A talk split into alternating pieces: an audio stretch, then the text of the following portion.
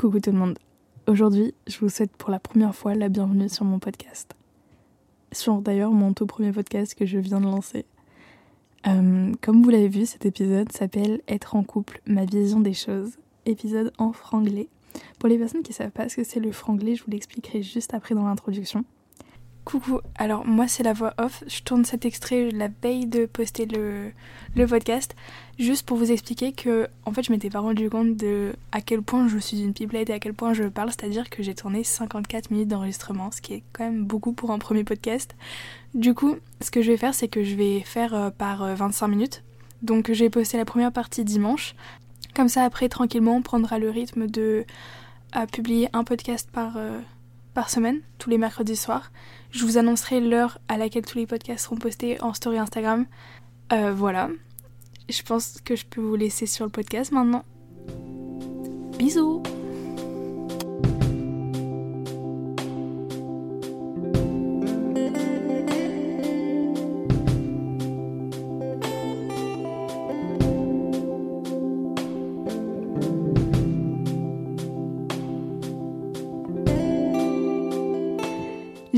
hésité à avoir une deuxième version de ce titre en disant plutôt ma vision des choses, je voulais dire ma vision positive et négative. En même temps, je me suis dit, je vais pas juste être dans le positif et le négatif, je vais aussi parler de mon expérience et tout ça. Donc, euh, je me suis dit que voir les choses globalement peut-être emmènerait plus de personnes à venir sur le podcast et essayer de voir si nos avis matchent, si on vit les mêmes choses, si on se rend compte des mêmes choses en fait. Donc ça y est, l'épisode est enfin sorti. Désolée si j'ai du mal à reprendre ma respiration. Je me suis renseignée sur plein de, vidéos YouTube, de, de podcasts et tout. Et en fait, euh, ça, c'est un problème qui, j'ai l'impression, vient à toutes les personnes qui débutent dans le podcast. C'est-à-dire qu'on a du mal à prendre notre respiration au bon moment. Moi, notamment, c'est parce que je suis stressée de faire ça. Genre, je stresse là, j'essaye de pas faire de coupure ou de pas recommencer l'épisode parce que ça fait 20 fois que je recommence vraiment sans mentir, peut-être 20 fois, j'ai dois avoir 25 euh, euh, épisodes enregistrés où il y a juste trois phrases dedans. enfin bon, du coup, pour vous il est sorti et moi je suis encore en train de le tourner actuellement en espérant que ce soit la dernière prise. Ça fait tellement longtemps que je bataille avec tout ce qui est à gérer. Normalement, si tout se passe bien, cet épisode sort le 7 janvier 2024.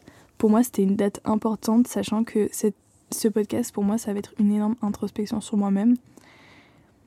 Donc, euh, J'espère que. En fait, en fait j'espère juste que vous allez pouvoir vous retrouver dans ce que je dis, qu'on va pouvoir partager nos expériences et tout ça.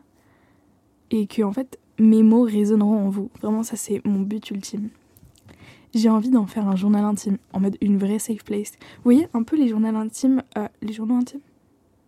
Je parle le français comme. Euh, comme Molière, en fait.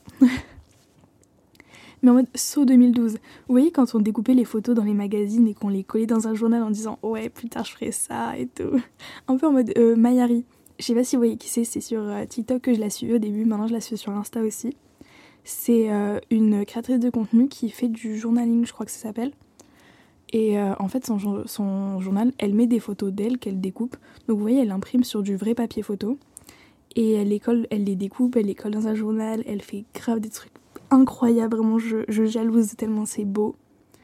Et euh, pour en fait avoir des souvenirs plus tard. Et moi, je sais que j'ai trop envie de faire ça, mais je sais aussi que si je le fais, ça rendra pas aussi bien et ça me saoule.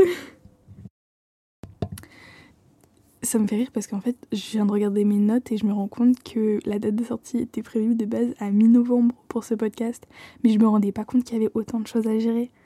Mais ça, c'est vraiment moi, foncer sans réfléchir parce que j'ai un projet en tête et dire je vais faire ça, ça, ça, ça, ça. Et me rendre compte que fait, euh, j'ai pas tout prévu.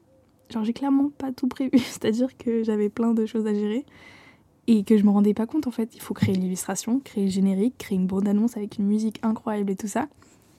Il faut aussi se renseigner sur les épisodes, se renseigner de comment faire un bon podcast, faire euh, des plans, des intros, des conclusions. Euh. Aïe aïe aïe Du coup, comme elle avait dit, une podcasteuse que j'écoute beaucoup qui s'appelle euh, Amélia. Quand tu connais personne dans le milieu du podcast, c'est super dur de se lancer toute seule. Donc je me lance toute seule. Mais aujourd'hui c'est fait et je suis prête à vous raconter littéralement toute ma vie. For the concept of this episode, and probably also many that I will do in the future, I will speak in franglais. Donc c'est en fait le franglais dont je vous parlais dans le titre, c'est-à-dire que c'est un mélange entre anglais et français pour vous faire progresser ainsi que moi en anglais. Et juste parce qu'en fait j'adore parler en anglais. Je parle anglais à toutes les sauces, dans toutes mes phrases, et mes amis sont tellement désespérés par ça. Enfin, je sais pas s'ils sont désespérés ou juste euh, ils acceptent en silence. Mais voilà, donc euh, si euh, mes amis supportent ça, je vais vous infliger ça aussi. Et du coup, je vais faire des, beaucoup, je pense, d'épisodes où, qui seront ponctués de phrases en anglais et tout ça. Pour le plaisir de vos oreilles, tout simplement. du coup, pour tourner cet épisode, j'ai essayé de me dire, mais quel est le sujet qui tourne le plus dans ma tête en ce moment? Et je me suis rendu compte que c'était l'amour. L'amour, cette année, oh my god, c'était ponctué dans ma vie. C'était là à toutes les sauces, à tous les moments, dans tous les mois, presque toutes les semaines. Et en fait, que ce soit l'amour à l'état brut ou l'amour amical, ça a été pour moi cette année un sujet qui m'a énormément tourmenté. Et en fait, pour être honnête, c'est fait trois ans même que ça tourne en boucle dans ma tête. Je suis passée de la jeune fille totalement conquise à la construction d'une relation stable et saine, jusqu'à la rupture et le fait de se reconstruire, vous voyez, pour la première fois après, une première, après un premier amour en fait. Et je vous dis pas la galère. Tout ça en si peu de temps, franchement, j'étais dans un état. Et j'ai des amis qui m'ont vu traverser tous ces états parce que j'ai ces amis-là, nos parcours de vie, en fait, on les suit respectivement, enfin, de l'un de l'autre. Ça depuis des années, et je sais que ça s'arrêtera pas. Et ils m'ont vu passer bah, de tous ces états, et ils m'ont dit, en fait, il y en a qui m'ont dit, venant d'eux-mêmes, sans, bah, sans que ça soit dans une discussion et tout, ils me disaient, mais je suis tellement fière de toi je suis fière de tout ce que t'as accompli, t'as as fait ça rapidement, t'as fait ça bien. Mais pas rapidement en mode t'as voulu faire vite, mais en mode ça s'est fait vite parce que t'as bien fait les choses. Et en fait, j'étais tellement fière de rendre fière mes amis. Enfin, c'est, je pense que vous comprenez ce que je veux dire. Mais c'est hyper agréable quand euh, on te dit que euh, un ami est vraiment fier de toi et que c'est surtout un ami pour qui t'as énormément d'estime en fait. Je pense que ce qui m'a marqué le plus depuis ma rupture, ça a été de réapprendre totalement à me connaître. Déjà pour moi, dans ma vision des choses, on a le nous en couple et on a le nous célibataire. C'est-à-dire que pour moi, là, je devais réapprendre à me connaître dans la moi célibataire qui a appris plein de choses de la moi quand j'étais en couple. Vous voyez ce que je veux dire? Me reconnecter avec moi-même sans me sentir de trop ou demander de trop à quelqu'un par exemple. Enfin, ça, c'était surtout lié au fait que je me connaissais pas encore vraiment quand j'étais en couple à l'époque. Et du coup, je. Par exemple, ça va venir dans un autre épisode, mais j'ai parlé des cinq langages de l'amour. Et du fait que par exemple quand tu demandes quelque chose dans ton langage de l'amour à quelqu'un et que l'autre personne va le recevoir mais que c'est pas son langage d'amour, parfois ça peut sembler trop à l'autre. Et du coup c'est un micmac super compliqué à, à, démêler parce que du coup l'autre va te dire mais tu m'en demandes trop et toi tu vas être en mode mais je demande rien du tout. La première fois que je suis entrée dans une relation amoureuse, j'avais 16 ans. Aujourd'hui, j'en ai 19. Et concrètement, c'est une période dans laquelle tu te construis, mais énormément. En fait, on s'en rend pas compte. On se dit, mais c'est 3 ans mais le temps et les années, ça passe beaucoup trop vite. Et pendant ces années-là, tu grandis, tu apprends, tu vis, tu découvres des nouvelles choses, tu découvres des choses bien, des choses mauvaises, et. Waouh! 2023, ça a vraiment été une année qui m'a forcé à faire cette, cette introspection sur moi-même, mais genre totalement. Parfois, ça a été super bénéfique, et d'autres fois, ça a été tout le contraire. Parfois, j'ai détesté l'amour, et pourtant, j'ai jamais ressenti l'envie de grimacer quand je voyais des couples dans la rue. Ça, je trouve ça trop mignon, les petits couples goals et tout, qui se tiennent la main et tout. Bon, faut pas abuser non plus. Dès 7h du mat, vous, vous galochez pas devant moi, s'il vous plaît. Cette année, j'avais des moments où je me sentais totalement dépassée par ce qu'était l'amour. Parfois, je voulais plus en entendre parler du tout, et le lendemain, j'étais déjà en mode I want to fall in love, please. J'avais beau avoir des personnes trop mignonnes dans la rue, des couples girl as fuck. Moi, j'étais en mode My God, I will never be able to deal with something like that again. pourtant, je suis la preuve vivante qu'on peut être amoureuse de l'amour et pourtant ne plus vouloir que l'amour s'approche de nous. C'est hyper contradictoire en fait. Mais j'espère vraiment que ce que je dis ça résonne en vous. Parce que moi, je sais pas comment mieux l'expliquer. Enfin, je vais essayer, mais. Et dans cet épisode, du coup, je voulais parler des points négatifs qui m'ont fait réfléchir à l'amour, mais pas non plus être pessimiste parce qu'il y a énormément de points positifs. Je vais essayer de diviser mes épisodes à chaque fois en plusieurs parties pour avoir une sorte de plan pour éviter qu'on se perde dans tout ce que je vais raconter à chaque fois, sachant que je vais énormément papoter, j'espère. Je vais essayer d'avoir euh, des épisodes pas forcément super longs, mais qui tourneraient dans les 20-25 minutes. Pour euh, celui-là, je sais pas du tout combien de temps il va durer, là j'en suis encore qu'à l'intro, donc euh, je pense que je suis sur une bonne lancée, sachant que là il est 15h16. À 15h45, je dois être prête, parce que je dois avoir des amis. Ok, je serai jamais prête. enfin bon Oh mon dieu, ça c'est vraiment l'histoire de ma vie. Être en retard. Waouh. Non mais, excusez-moi, mais qui. Comment vous faites les personnes qui sont toujours à l'heure? Moi je ne peux pas. Je peux pas. Je me lance dans des épisodes et je suis grave lancée là, je sais que je vais pas le couper maintenant. J'ai un peu du mal à prendre ma respiration parce que je suis stressée, mais et je parle vite aussi. Mais bon, faut que je me concentre. Du coup, dans la première je vais parler de l'amour en général, de mon ressenti, mon vécu et mes impressions. Ce que l'amour, ça peut apporter émotionnellement, mais aussi ma vision que j'avais quand, bah, quand je suis entrée dans le game. oh mon dieu, oubliez ce que j'ai dit. Mais quand j'ai découvert l'amour, en fait, quand j'avais une vision idyllique et hyper enfantine, quand j'avais 16 ans. Ouais, j'étais naïve, je le suis toujours. Et dans la deuxième partie, j'ai envie de parler des disputes et des difficultés, et même des ruptures qui sont assez difficiles psychologiquement, avec notamment, pour meilleur exemple que je puisse vous donner, les réseaux dans notre quotidien.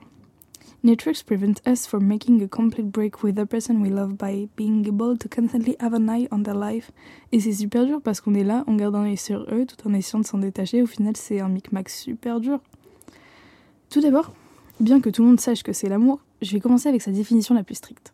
C'est un sentiment fort d'affection et d'attachement envers un être vivant ou une chose assez intense pour, assez intense pour pousser ceux qui le ressentent à chercher une proximité physique, intellectuelle ou même imaginaire avec l'objet de cet amour. Ces sujets indémodables, les chanteurs, les jeunes filles, les rappeurs, les écrivains, les artistes, les poètes même, tout le monde parle de l'amour. On est baigné dans ce sujet dès l'enfance. Et même quand on jouait quand on était petit, en mode à la dinette et tout, on jouait à papa, maman, à imiter euh, l'amour qu'ils avaient l'un pour l'autre, les petits surnoms et tout. On a écouté des centaines d'histoires au cours de notre vie et ça nous a naïvement rapprochés d'un idéal qui, à mes yeux, n'existe vraiment plus de nos jours. Et je trouve ça super dommage. Des fois, je me dis, je rêverais d'être dans les années 70. Les années où, en tout cas, on l'imagine maintenant, que c'était mais la révérence, les grandes robes avec des fleurs, le charme, l'élégance et tout. Et c'est peut-être des visions romantisées parce qu'on l'a pas vécu, mais je trouve ça tellement bah, romantique en fait. Maintenant, euh, si, il y a plein de choses romantiques maintenant. Mais c'est pas le romantisme auquel moi j'aspirais quand. Euh, en fait, quand on m'a baigné dans les romans d'amour, quoi. Parce que les romans d'amour qu'on lit maintenant, bah, c'est encore à l'époque du. Euh, c'est tout mignon, c'est euh, les grands balles. Oh, ça, c'est mon rêve, aller à un grand bal. En mode, t'es là, t'es dans un grand espace avec des moulures au plafond et tout. Tout le monde est bien, bien habillé, magnifique. Tout le monde a fait attention avec un cavalier, tu vas pas seul, tu vas avec un cavalier, t'es bien. Et c'est super romantique, avec pas, pas, une musique avec une sono ou je sais pas quoi, mais avec un vrai orchestre et tout. C'est trop bien. Franchement, c'est mon idéal, franchement, ce serait mon meilleur date. Euh, si quelqu'un fait ça, je le marie sur le champ. Voilà, je, je ne vais pas passer par quatre chemins. Oula. Bon, du coup, passons à la première partie. Personnellement, je sais que le dicton qui dit que l'on rencontre la bonne personne ou l'amour quand on s'y attend pas. Pour moi, mais c'est totalement vrai. Parce que j'ai toujours été surprise quand j'ai rencontré des personnes qu'elles je suis tombée amoureuse. Mais c'était toujours à des moments mais inattendus quoi. Et en fait, j'en suis convaincue. C'est même parfois des discussions euh, devant le miroir de moi-même, enfin avec moi-même, où je me dis Allez, l'univers, je m'y attends pas, you can do it, je m'y attends pas, vas-y. Fun fact, cette discussion a vraiment existé. J'ai vraiment été devant mon miroir en mode Allez là, let's go. Ramène-moi quelqu'un s'il te plaît. J'ai toujours idéalisé les relations en général, à me dire que je voudrais être un couple parfait dans un monde parfait avec des dates Netflix and chill en hiver, ou alors aller boire un sirop dans un café à la fin de journée, enfin après une journée de travail tout avec la personne qu'on aime, c'est trop bien. Et quand je suis rentrée dans ma première relation, au début ça a été totalement ça. It was a really fairy tale. Et c'est ça que j'aime dans les relations, les moments de partage, les dates improvisées, le sentiment d'être amoureux aussi. Ces sentiments, je suis sûre que ça va être considéré comme une drogue. Il y a quelques mois, quand une amie est venue discuter chez moi, je me suis vraiment posé la question de pourquoi, quand c'est fini, les ex reviennent vers nous. Parce que moi, j'étais persuadée naïvement que si tu reviens et que vous êtes plus ensemble, c'est que juste t'es pas allé voir ailleurs, mais tu sais très bien que t'as pas réussi à l'oublier, t'allais pas bien vraiment et tout. Alors que, en fait, ça c'est juste une vision naïve, c'est une vision romantisée, parce que dans la vraie vie, c'est pas ça. Moi, ma pote, elle m'avait remis les pendules à l'heure, clairement, et elle m'avait dit que c'est une rupture, c'est pas parce qu'il ne trouve pas un amour aussi fort chez une autre personne. Enfin, non, je dis la merde. Ma pote, elle m'avait justement remis les pendules à l'heure que je dois remettre là parce que je suis perdue dans ce que je dis. Mais en mode, s'ils reviennent, c'est pas forcément, enfin, c'est pas toujours, parce que ça peut arriver, mais c'est pas toujours parce que si beaucoup n'arrivent pas à s'engager dans une nouvelle relation après une rupture, c'est parce qu'ils ne retrouvent pas un amour aussi fort en eux chez une nouvelle personne. Ils ressentent pas l'amour, enfin, ils ressentent l'amour, mais ils ne le ressentent pas aussi fort qu'avant, et ça crée un manque. Et c'est peut-être même la chose qui, comme ça, m'a vraiment marqué en fait quand elle me l'a dit, et j'étais en mode, euh, mais c'est plus de l'amour du coup. Enfin, c'est plus du vrai amour, c'est plus de l'amour pur, c'est juste que t'étais la bonne personne et peut-être que tu l'es encore mais que tu l'es plus ou que, ou que tu l'es plus.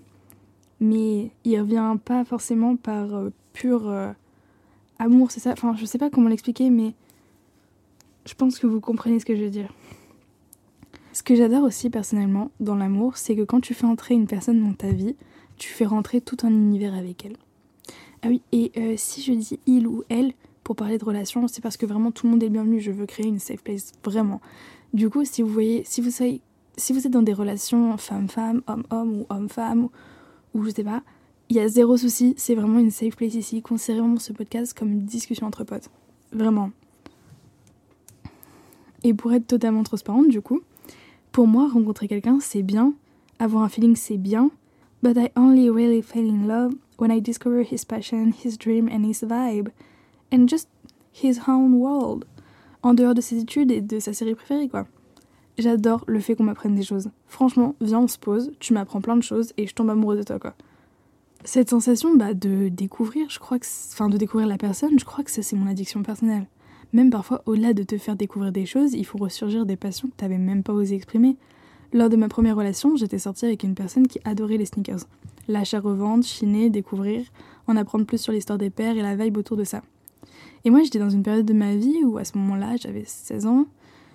Je crois, ouais, ouais, j'avais 16 ans et je sais pas vraiment comment l'expliquer, mais disons que je cherchais pas à me connaître. Je me connaissais pas d'ailleurs en fait, je savais pas ce que j'aimais et je m'y impliquais pas par peur de m'enlacer. D'ailleurs, ça c'est en fait un sujet de podcast, c'est-à-dire que je me lasse extrêmement facilement des choses et ça crée parfois une sorte de complexe en moi en me disant mais j'adore ça mais je vais pas m'y investir parce que je vais m'en lasser. Et c'est trop nul d'ailleurs. Mais je sais pas d'où ça vient et tout donc j'ai essayé de faire des recherches mais c'est vrai que c'est un truc qui m'est genre grave triste. Et ça avait longtemps créé en moi le sentiment de n'avoir rien qui me différenciait en tant que personne en fait. Je me sentais pas différente d'une autre personne parce que bah, au lycée vous voyez quand tu travailles pas, enfin quand tu te connais pas, tu dis mais je suis pareil que les autres personnes dans la cour, en fait il y a rien qui me différencie et t'as des potes des fois eux ils se connaissent, ils ont leur passion et tout ça et tu dis mais pourquoi je suis pas comme eux? Et c'est pas forcément méchant, c'est pas de la c'est pas de la malhonnêteté ou quoi que ce soit d'avoir cette euh, envie envers euh, ces personnes-là, d'être euh, toi aussi une personne différente, c'est pas être envieuse ou quoi que ce soit. Enfin, un petit peu, mais c'est pas dans le mauvais côté. Parce que tu dis, genre, j'ai trop hâte de me découvrir. Mais en même temps, à ce moment-là, bah, tu viens de grandir, euh, t'as 15 ans quand tu rentres au lycée, bah, c'est pas les premières choses auxquelles tu penses, et en fait, ça se fait un peu naturellement et toute seule. Et pourtant, en côtoyant cet univers-là, de près, en étant en couple avec une personne passionnée, bah, j'ai pu faire remonter à la surface plein de passions qui étaient cachées en moi. Donc je ne dirais pas que c'est grâce à mon ex que j'ai développé ces passions, qui me poussent à griller ma carte bleue tous les mois, pour des pères d'ailleurs, mais elle m'a bien aidé à m'y plonger quand même. C'est toutes ces petites choses qui prouvent que être en couple, c'est quelque chose de super agréable, on va pas se mentir. Ça t'apporte une sensation de sérénité, et je pense que même cette sensation n'est pas seulement liée à l'amour romantique. J'ai pu le remarquer aussi avec des amis lorsqu'on se pose dans un appart pour discuter ou qu'on fait des soirées tous ensemble. Tu ressens une sérénité quand t'es avec une personne que t'apprécies qui s'amplifie en fonction de la nature et la force des sentiments. Et moi je trouve ça beau, ça au final. De pouvoir ressentir une sérénité avec des amis ou avec la personne que t'aimes. Pardon, j'ai tourné la tête, ça, le son il est parti en vrille. Ou du coup, je disais, ou avec la personne que t'aimes. La sérénité, c'est hyper important dans une relation. Pour se développer personnellement et grandir émotionnellement, en fait. Tu peux pas, tu peux faire ça sainement, sinon. Enfin, pour moi, si t'as pas. Si t'es pas, pas dans une relation saine, tu n'arriveras jamais à grandir. Mais grandir, euh, pas physiquement, tu vas grandir, t'inquiète. Mais émotionnellement, t'arriveras jamais. Parce que, en fait, t'auras comme. Je sais pas si vous connaissez, c'est le principe du plafond de verre. C'est euh, en économie, je crois, que ou en sociologie que j'ai appris ça. C'est-à-dire qu'en fait, c'est un phénomène qui, est, qui a été étudié par, pour les femmes, en fait. C'est-à-dire que dans le milieu professionnel, les femmes, peu importe leur talent, leur niveau d'études, leur expérience, elles arriveront toujours à un moment où elles seront face à un plafond de verre. C'est-à-dire que elles peuvent encore grandir, monter les échelons et euh, être gradées entre guillemets dans leur métier et tout ça, mais il va y avoir ce plafond de verre qui va les empêcher parce qu'en fait juste c'est des femmes. Et, et, ça, moi, ça me fait mais déjà euh, péter un câble. Je me dis mais moi c'est un plafond de verre qui va m'arrêter dans la vie. Euh, flemme. Et du coup, c'est ça que je vais dire aussi. Tu peux pas avancer sainement dans une relation et toi grandir émotionnellement si t'as ce plafond de verre qui te bloque et ce plafond de verre qui s'appelle relation toxique. Vous voyez ce que je veux dire? Ton couple, c'est censé être une, une zone de confort que tu crées petit à petit avec la personne que t'aimes. Et quand t'es dedans, tu te dis que si tu le perdrais, bah tu perdrais tous tes repères parce que la sérénité, c'est une addiction, un bonheur à l'état pur. Mais en même temps, à côté de ça, il faut que tu crées ton propre bonheur à l'état pur. Donc c'est bien parce que c'est grave en plus quand ton couple t'apporte ça et t'apporte une stabilité émotionnelle de bâtard. Mais en même temps, oublie pas de, te la... de travailler, même si c'est dur, de travailler pour te la créer toute seule. Parce que un couple, c'est censé être un bonus, pas, pas genre ton bonheur. En fait, quand, quand j'ai compris ça, franchement, j'ai compris il y a un moment, mais quand j'ai compris ça, franchement, ça m'a changé la vie. C'est-à-dire que ton couple, c'est pas ton bonheur. C'est un plus dans ton bonheur qui est déjà à 100% en mode, faut, faut que toi, toute seule, ou tout seul, t'arrives à te créer ton propre bonheur à 100%, que tu travailles dessus, que tu t'investisses à fond dans tes projets, que tu, que tu voyages si t'as envie de voyager, que tu fasses ce que tu veux, tout ce qui te font plaisir, et qu'en fait ton couple, c'est genre euh, du 80% en plus, et du 150% en plus, et du coup t'es à 250% de bonheur, tu vois. Désolée, il y a mon église qui sonne. Je suis vraiment à côté de l'église en plus. Pour terminer du coup cette première partie, je voulais aussi parler du fait que lorsque tu te mets en couple et que tu trouves réellement une personne qui te correspond avec qui tu vibes à fond, you will create a universe around you. The two of you will bring you comfort and lifestyle unique to you. Et parfois, j'ai cette impression qu'on n'est jamais vraiment nous-mêmes quand on est amoureux. Je me demande des fois qui est le véritable nous, celui qu'on est lorsqu'on est célibataire, indépendant, que l'on fait tout tout seul, qu'on se repose sur personne, ou alors est-ce que notre vrai nous, c'est la personne toute tendre, toute câline, qui peut se reposer sur une autre personne quand on est en couple, qui, qui va chercher à avoir du soutien, de l'aide? Ou, Enfin, c'est vraiment un, un, bah, micmac dans lequel tu dis qui suis-je vraiment? Est-ce que c'est moi euh, toute gentille, toute mignonne, ou est-ce que c'est moi vraiment indépendante, un peu pétasse et tout ça, quoi? Je sais que je vais avoir des retours qui me diront que les deux facettes de nous, dans les deux cas, sont nous, mais j'ai encore du mal à le comprendre parce que je sais que peu importe ce que tu fais, ce sera une partie de toi. Et pourtant, je sais pas vraiment. Je sais pas si ça vous fait ça à vous aussi, c'est-à-dire que vous savez, on vous dit, vous comprenez, mais vous ressentez pas au fond de vous que c'est réel, enfin que c'est vrai. J'espère que je me fais comprendre dans ce que j'essaye de raconter. En mode, on va vous dire quelque chose, on va vous dire, mais par exemple, bah juste concret. On va vous dire, mais ces deux facettes de là, c'est vous. Ça fait partie de vous, c'est concrètement vous. Sauf que vous, dans votre tête, vous allez le comprendre, vous allez vous dire, ah bah oui, c'est logique en fait, c'est ça. Mais en même temps, il y aura toujours une part euh, de vous qui vous dira, bah ouais, mais je sais pas qui je suis vraiment. Est-ce que je dois être comme ça au quotidien Est-ce que je dois être cette version-là tout le temps Est-ce que c'est mieux que je sois l'autre version tout le temps Est-ce que c'est je dois être ambivalente euh, Je ne sais plus quoi faire. je sais pas trop comment finir l'épisode, mais j'espère vraiment qu'il vous a plu. N'hésitez pas si ça vous intéresse à me donner vos avis parce que du coup c'est le tout premier épisode, je suis un peu stressée, je vous avoue. Voilà voilà, bisous bisous, lot of love. Ciao